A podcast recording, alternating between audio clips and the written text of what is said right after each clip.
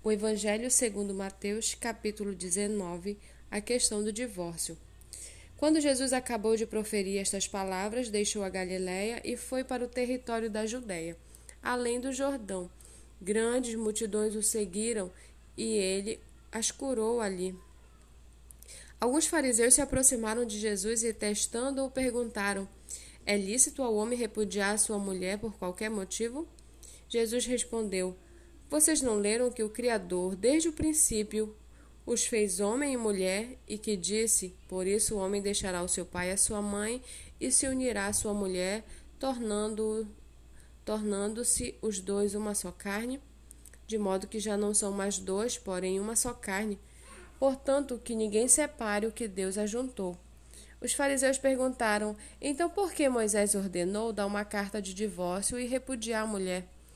Jesus respondeu: Foi por causa da dureza do coração de vocês que Moisés permitiu que vocês repudiassem a mulher, mas não foi assim desde o princípio. Eu, porém, lhes digo: quem repudiar sua mulher, não sendo por causa de relações sexuais ilícitas, e casar com outra, comete adultério.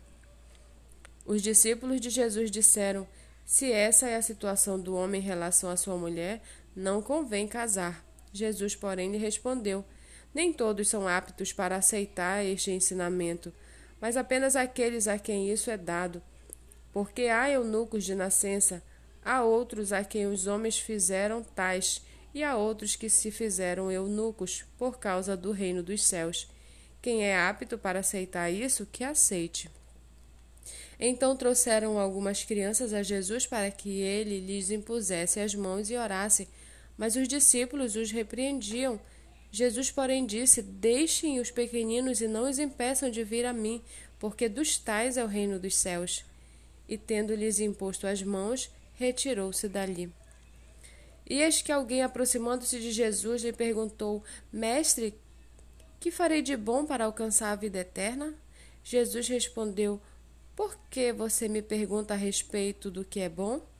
Bom só existe um mas se você quer entrar na vida, guarde os mandamentos. E ele lhe, per... e ele lhe perguntou: Quais?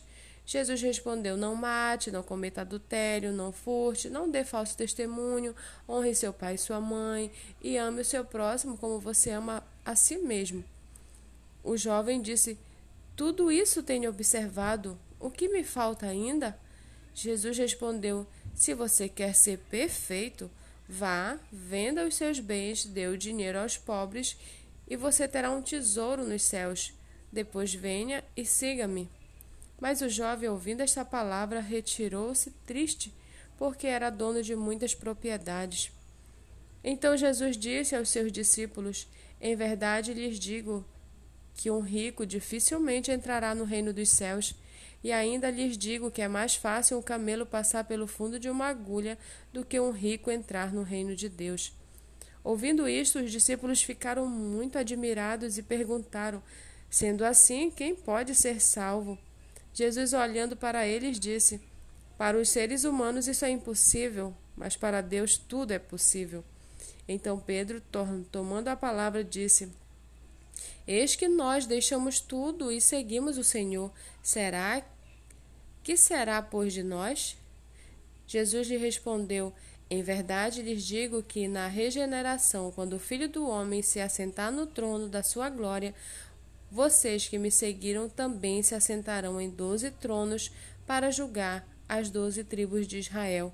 E todo aquele que tiver deixado casas, irmãos, irmãs, pai, mãe, filhos ou campos por causa do meu nome, receberá muitas vezes mais e herdará a vida eterna.